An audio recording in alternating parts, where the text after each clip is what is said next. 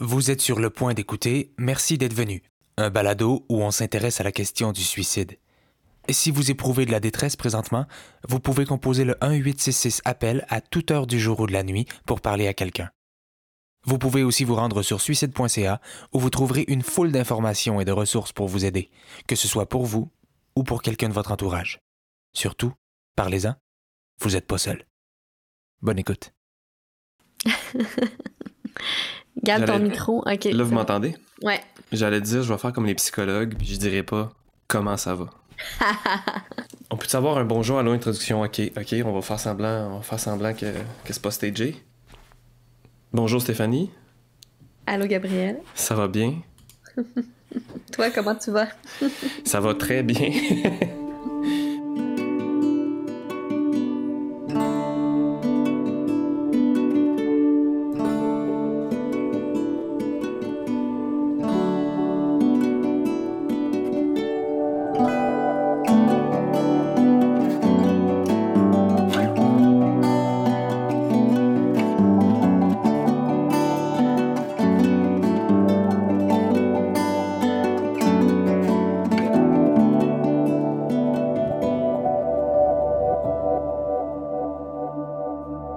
à l'école de théâtre, nos professeurs nous disaient tout le temps de puiser dans notre vécu pour créer nos personnages.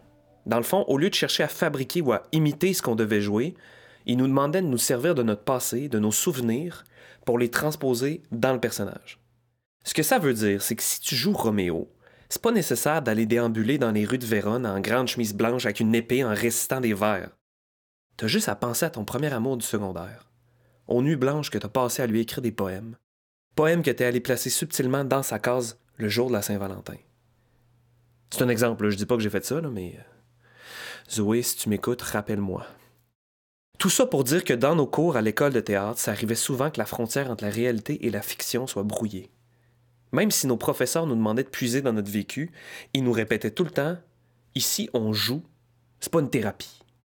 Mais moi, avec Merci d'être venu, je me suis lancé dans l'écriture d'un monologue basé sur ce que j'ai vécu, où je vais parler du moment le plus difficile de ma vie devant tout le monde pendant une heure. Je sais que le but avec la pièce, c'est pas de me faire une thérapie. Je sais que le théâtre, c'est fait pour raconter des histoires, mais en même temps, je suis en train de me faire une thérapie, moi, là? Puis si c'était le cas, ce serait-tu bien grave? Pour démêler tout ça, je suis allé à la rencontre de Stephanie Squires, doctorante en psychologie à l'Université du Québec à Montréal. Ensemble, on a discuté de guérison, du fonctionnement d'une psychothérapie, on a parlé de deuil et, évidemment, de suicide, parce que c'est le sujet du balado, hein, on s'en sort pas. Vous écoutez le quatrième épisode de Merci d'être venu, Guérir. Je suis en ce moment une psychothérapie. Je sais pas c'est quel type de psychothérapie. Je sais pas si c'est psychanalyse ou tout ça. Mais euh, une affaire que j'ai remarqué en parlant avec des amis, c'est justement les, les psychologues ne disent pas euh, comment ça va. Quand on commence, on dit bonjour, puis après ça, la personne, le psychologue arrête de parler et te regarde avec un, un regard profond. Puis, euh, ben c'est vraiment étrange, tu sais, il y a comme un petit malaise parce que c'est différent des interactions normales. Mais pourrais-tu nous dire pourquoi on, c'est, voulu, ce malaise-là, j'imagine? Mhm.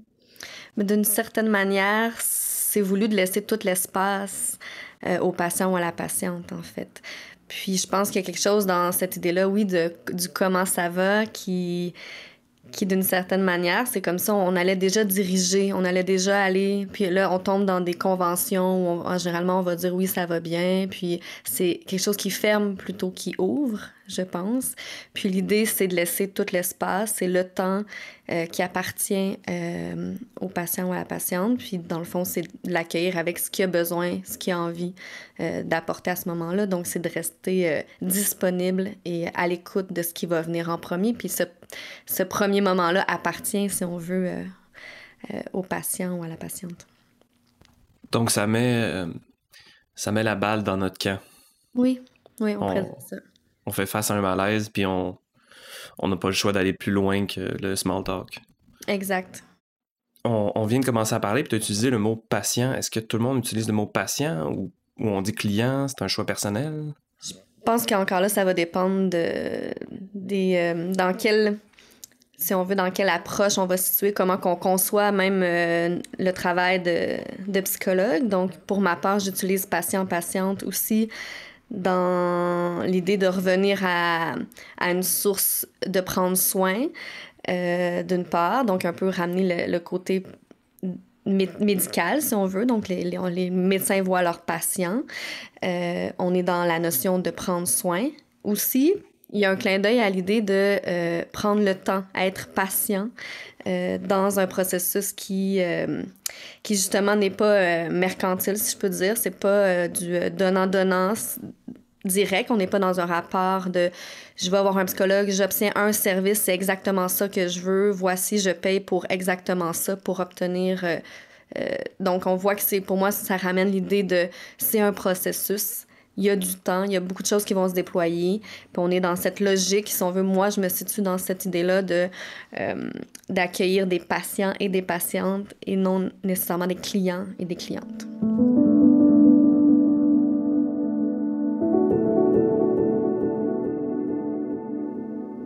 Quand on, on va chez le psychologue parce qu'on est en deuil, qu'est-ce qui se passe? Tu en as sûrement vu dans, dans, dans le cadre de, de, ta pratique. Est-ce qu'il y a des traits communs chez la personne qui vit un deuil euh, dans, dans, son affect? En fait, y a-tu quelque chose qui, mm -hmm. de particulier? Oui, oui, nécessairement. Je pense que toute la notion du deuil euh, est à comprendre comme une perte. Donc là, déjà là, chaque personne, donc, de son histoire, va vivre les deuils, oui, dans une lignée universelle, mais avec des couleurs, des textures, des odeurs différentes. Donc, toujours justement garder ça en tête que, euh, donc oui, la perte, qu'est-ce que ça l'amène? Euh, une grande tristesse. Euh, nécessairement, il faut désinvestir. La personne n'est plus là, que ce soit la mort, que ce soit la séparation, donc la perte d'un amour. Donc, il y a un désinvestissement. Donc, on, disons, cette personne-là, on l'aime, on l'investit, tout ça. Et là, il faut retirer cet investissement-là. Mais où est va cet investissement-là?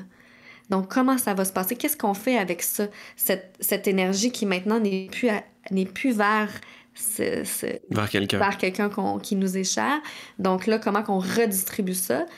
Déjà là, ça vient créer un déséquilibre à l'intérieur de soi. Euh, et là, ben, de voir, est-ce qu'on avait déjà un grand déséquilibre à l'intérieur de nous? Fait que là, ça, ça ajoute au déséquilibre. Et là, ça vient vraiment perturber d'une manière très, très, très souffrante, très douloureuse. Euh, est-ce qu'il y a un refus de la perte? Hein, au niveau euh, des fantasmes, est-ce qu'il y a un refus? Non, non, non, non. Tu sais, quand on parle, souvent les gens ils vont dire au début, c'est le déni. Tu sais, quand on mm -hmm. perd quelqu'un, il y a un déni.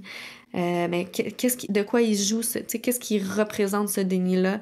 Euh, ben c'est un, un, un, refus de cette grande douleur. Mais il y a des gens qui peuvent rester plus longtemps. Donc, encore là, les gens qui peuvent rester longtemps dans le déni versus d'autres gens. Donc, c'est ça, c'est ça. Il va y avoir des, des, une trame universelle, mais après, ça va vraiment fluctuer selon euh, le vécu, l'histoire, les traces du passé euh, chez la personne.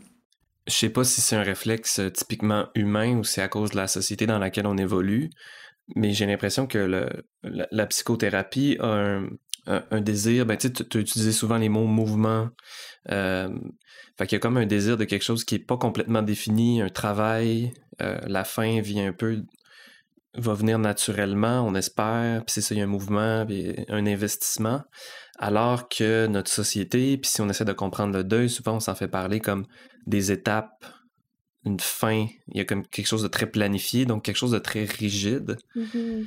euh, c'est peut-être la source de l'inconfort qu'on a avec la psychologie ou, la peur qu'on a d'y aller parce que soudainement, euh, ben, il n'y a plus de rigidité, il n'y a plus de plan, il n'y a plus de solution ABC.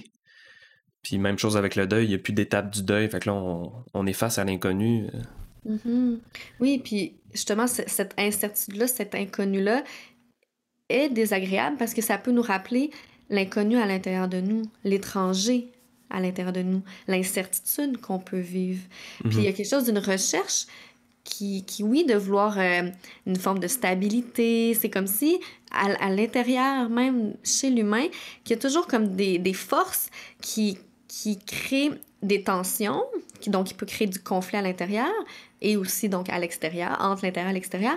Mais il y a cette, cette idée-là de, il y, a, il y, a, une force à l'intérieur de nous qui veut toujours ramener à un état un peu de euh, d'état zéro, quasiment la mort, qui serait finalement le, le, sentiment de béatitude ultime, tu sais. Là, euh, justement, Freud va apporter cette idée de la pulsion de mort, qui, qui tend vers euh, l'homéostasie, le zéro, le, nirvana. Alors qu'il y a une pulsion de vie aussi, qui est l'autoconservation, qui euh, euh, associée aussi aux, aux, pulsions sexuelles, par exemple, à la libido, donc l'énergie, quand je parle d'investissement, le deuil, hein, on, est, on est connecté avec la perte, donc avec quelque, à quelque part en nous la mort aussi. Donc, euh, ces, mouvements-là, ces tensions-là sont à l'intérieur, sont désagréables. Ça crée ça peut créer du déséquilibre. Donc, c'est comme si, après, dans l'extérieur, on voudrait apporter une forme de satisfaction, une illusion que non, non, il n'y a plus ces tensions-là, alors qu'au fond, on les porte en soi. Fait quelque part dans les processus de deuil, ce qu'on, on, comment on peut accompagner les patients patientes, c'est aussi comment retrouver euh, ce jeu, si on veut, tu sais, cet, cet investissement pour soi, comment on peut ramener euh, cet espace où il y a de la place pour la tristesse, pour la colère.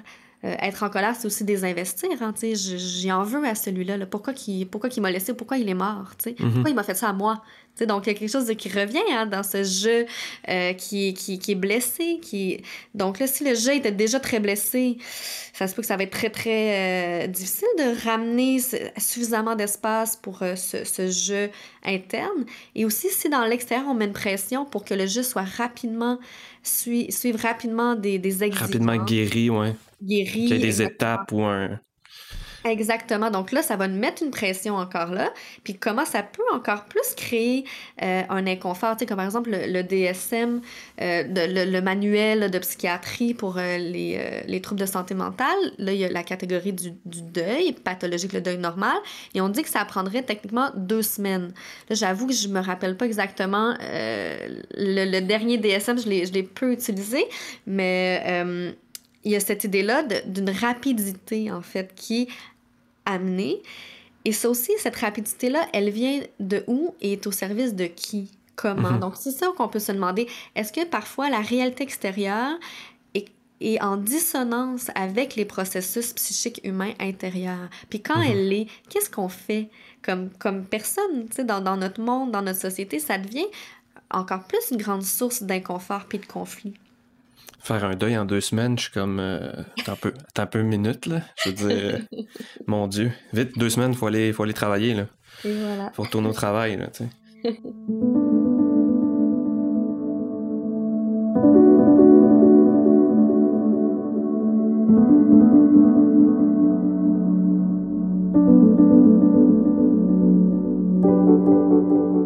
Avant, je pensais que le deuil, ça fonctionnait par étapes.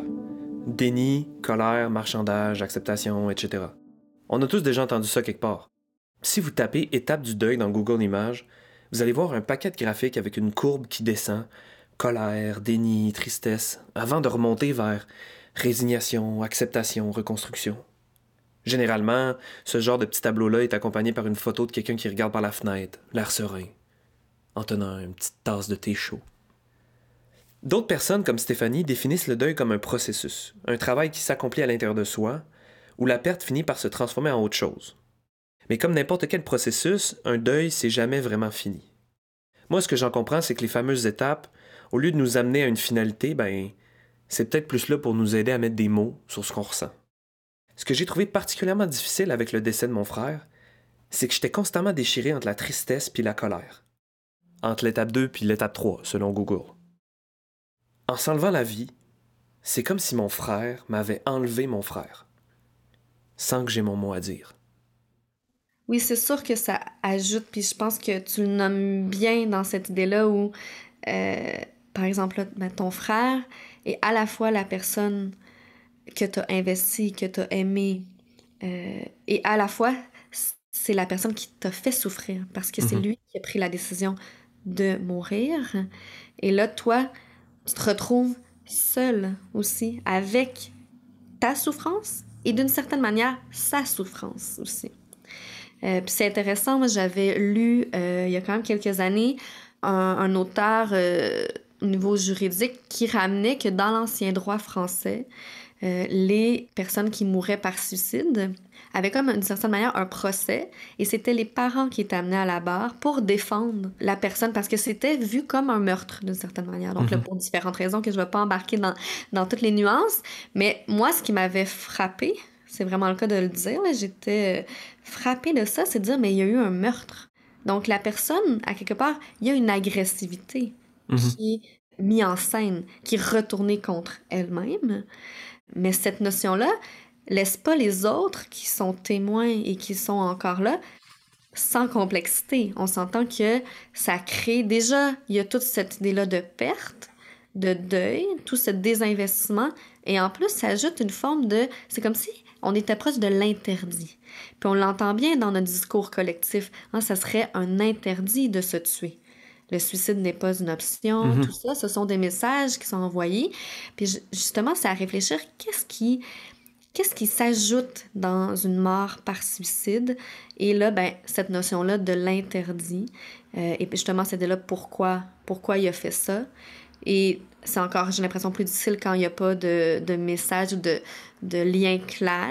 Quand, c'est, quand le suicide est fait puis qu'il y a un flou qui demeure, euh, c'est encore plus difficile, j'ai l'impression, pour les proches, pour les endeuillés par suicide, de euh, se réapproprier la trame. De comprendre. Oui, ce, ce, mm-hmm. vide qui est laissé d'une manière encore là très euh, brute souvent. Hein, on est dans une brutalité quoi faire de cette, de cette violence-là, puis quoi faire de cette perte à la fois. Donc, il y a l'agressivité, mais il y a la tristesse, il y a l'amour, il y a la haine. Comment essayer de rééquilibrer ces forces et tensions à l'intérieur de soi, c'est extrêmement complexe. Puis tu me parlais d'interdit, puis de, de... Toi, quand t'entends, mettons, le suicide n'est pas une option, aller chercher de l'aide, puis ces messages-là qu'on véhicule beaucoup bon, dans, dans, les écoles, dans les CLSC, euh, partout dans la société, comme des, des messages qu'on veut envoyer largement à tout le monde. Es-tu d'accord avec ça? T'en penses quoi? Je pense que euh, ça vient chercher quelque chose d'une impuissance qu'on peut ressentir quand les gens abordent le suicide, abordent le désir de vouloir mettre fin à ces jours. Il y a quelque chose, je pense, chez l'intervenant ou le professeur ou le psychologue même, qui vient activer. Donc, tu sais, cette notion-là de pulsion de vie, on veut que euh, on, on, est vers la vie, hein, d'une certaine manière. Puis, on peut avoir une forme d'inconfort, d'impuissance fondamentale face à cette notion-là de mort, de fin. Euh, dire que ce n'est pas une option, pour moi, c'est un peu... Euh, cacher quelque chose parce qu'on le sait, à chaque jour, il y a des gens qui se suicident. Donc, c'est une option. On, en a compte. Ce serait quoi le message au fond? C'est oui, aller chercher de l'aide, aller chercher de l'écoute aussi. Quand on ramenait l'idée tout de suite des solutions, les gens qui vont arriver euh, avec des, des idées suicidaires, il y a beaucoup d'intervenants, beaucoup de gens qui vont se suractiver. Et, et je comprends, c'est tout à fait, encore là, humain. Hein, il y a quelque chose presque d'instinctif. on, veut, on veut protéger, on veut, empêcher. On veut empêcher. On est en urgence. On est dans l'urgence. Et bon, dans l'urgence, on, on, soit on oublie de penser.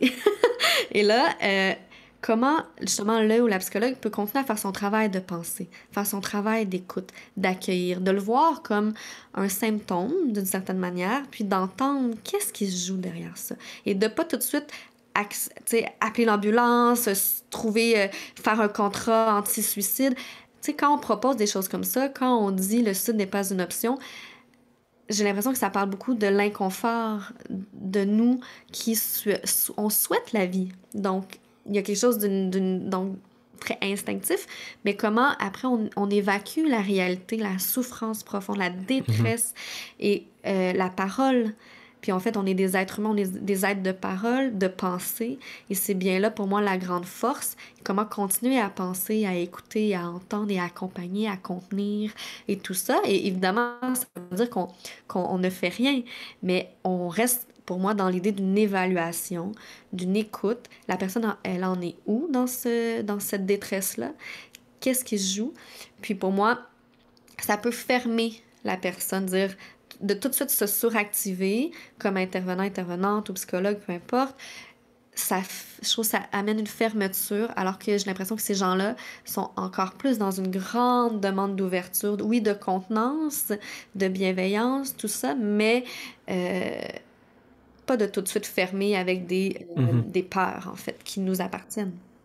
Si la personne nous dit ça, c'est qu'elle a besoin de parler de ça, justement. Exact. Puis même si je comprends qu'on on veut s'activer puis on veut pas perdre personne, puis qu'il y a des, il y a des façons, on peut donner un rendez-vous à la personne, on peut comme promettre de, on, on se voit dans trois jours, etc., des trucs de même. Oui. Mais, fait que je comprends le sentiment d'urgence puis d'agir pour pas perdre quelqu'un, mais c'est surtout quelqu'un qu'on a besoin d'écouter. Ouais. Puis nous, on est, on a peut-être de la misère à écouter parce que c'est extrêmement sombre comme univers. Oui, et puis ça nous fait peur. Mhm. Je vais être franc avec vous. Ça m'a choqué d'entendre Stéphanie remettre en question la fameuse phrase Le suicide n'est pas une option. C'est la phrase que tous les organismes de prévention répètent sans cesse depuis des années pour amener les gens à aller chercher de l'aide plutôt qu'à s'enlever la vie. Pour moi, c'est clair que le suicide n'est pas une option. Ça a tellement créé de souffrance dans ma famille, ça a tellement fait souffrir les amis de mon frère que je peux juste pas l'endosser. Dans les semaines, même les mois qui ont suivi le décès de mon frère, le suicide me faisait vraiment peur.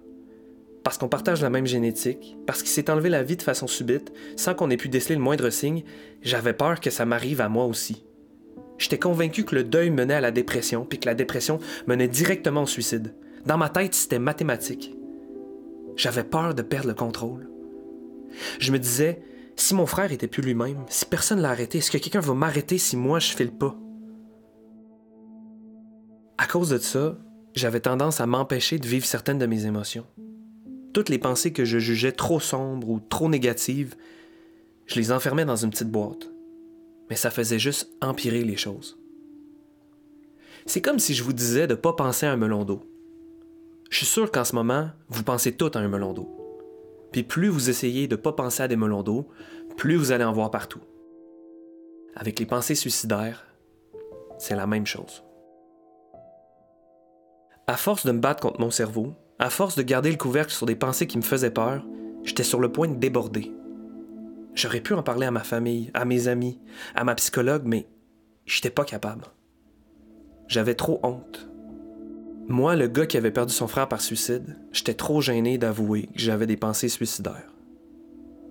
C'est pour vous dire à quel point c'est dur d'en parler. Je comprends quand les organismes de prévention disent le suicide n'est pas une option. Parce que pour moi, je le sais, ça sera jamais le cas. Mais je comprends aussi quand Stéphanie dit qu'il faut écouter les gens qui conçoivent le suicide comme une option. faut aller les chercher. Et en les écoutant, en leur faisant de la place, on peut espérer que ces gens-là arrivent à verbaliser leur détresse puis ils nous disent Hey, ces temps-ci, je pense juste à des melons d'eau, puis il faut que ça arrête. J'ai l'impression que pendant longtemps, j'ai perdu mon frère.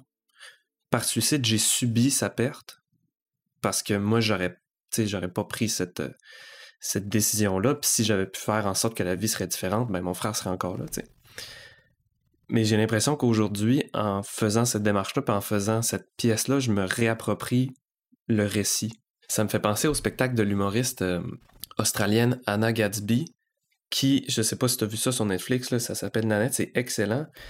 Euh, c'est un spectacle d'humour, puis au final, ça se transforme en un spectacle où elle nous exprime qu'il faut qu'elle arrête de faire de l'humour, parce que quand elle fait de l'humour, elle raconte pas toute l'histoire. Fait qu'elle elle s'inspire beaucoup de ces événements traumatiques, mais ça devient toujours une joke.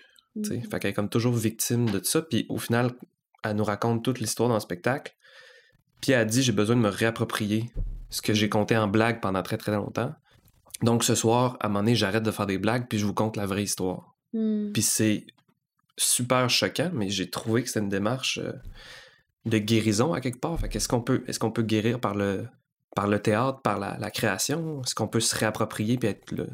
C'est un problème? Est-ce que c'est, est-ce parce qu'on cherche à avoir du contrôle? Mm. ou c'est une démarche saine de, de, de se réapproprier un événement traumatique? J'ai envie de donner une réponse de psy puis de dire euh, tu nous le diras après ton processus.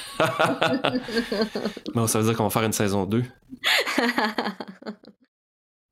C'est pour ça qu'on aime aller au théâtre ou écouter des films puis des séries. On veut vivre des grandes émotions, mais dans un contexte sécuritaire. Je pense que c'est ça ma motivation. Quand mon frère s'est enlevé la vie, j'ai subi son décès. Ma colère envers lui, c'était que je me sentais impuissant. Mais merci d'être venu. C'est une façon pour moi de me réapproprier mon histoire. Je peux rejouer, revivre, décortiquer ce que j'ai vécu, mais cette fois-ci, c'est moi qui décide comment ça finit. Est-ce que je suis en train de me faire une thérapie? Je pense pas. Mais c'est clairement thérapeutique. J'espère que ça va l'être autant pour moi que pour le public.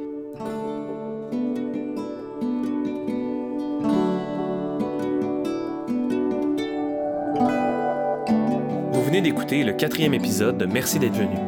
À la réalisation, David Strasbourg. Montage, prise de son et musique originale, Philomène Gassien. À l'animation, à la recherche et au texte, Gabriel Morin. Ce balado est une production du complexe. Si vous avez aimé ce que vous avez entendu, n'hésitez pas à le partager avec votre entourage. Vous pouvez aussi vous abonner sur votre plateforme préférée ou nous laisser un avis sur Apple Podcasts. Ça nous aide énormément à faire connaître le balado. Pour en savoir plus sur Merci d'être venu et sur nos autres spectacles, suivez-nous sur Facebook et Instagram à lecomplexe.co. Lecomplexe.co. Dans le prochain épisode, 13 Reasons Why, là, je pense que c'est le meilleur exemple. Netflix n'avait rien fait pour préparer le monde. Fait que là, du jour au lendemain, on s'est tout retrouvé là, partout en Amérique à gérer parce que là, on avait des jeunes qui écoutaient la série, puis pour certains, ça causait des, de la détresse. je m'entretiens avec Jérôme Gaudreau, directeur général de l'Association québécoise de prévention du suicide. À bientôt!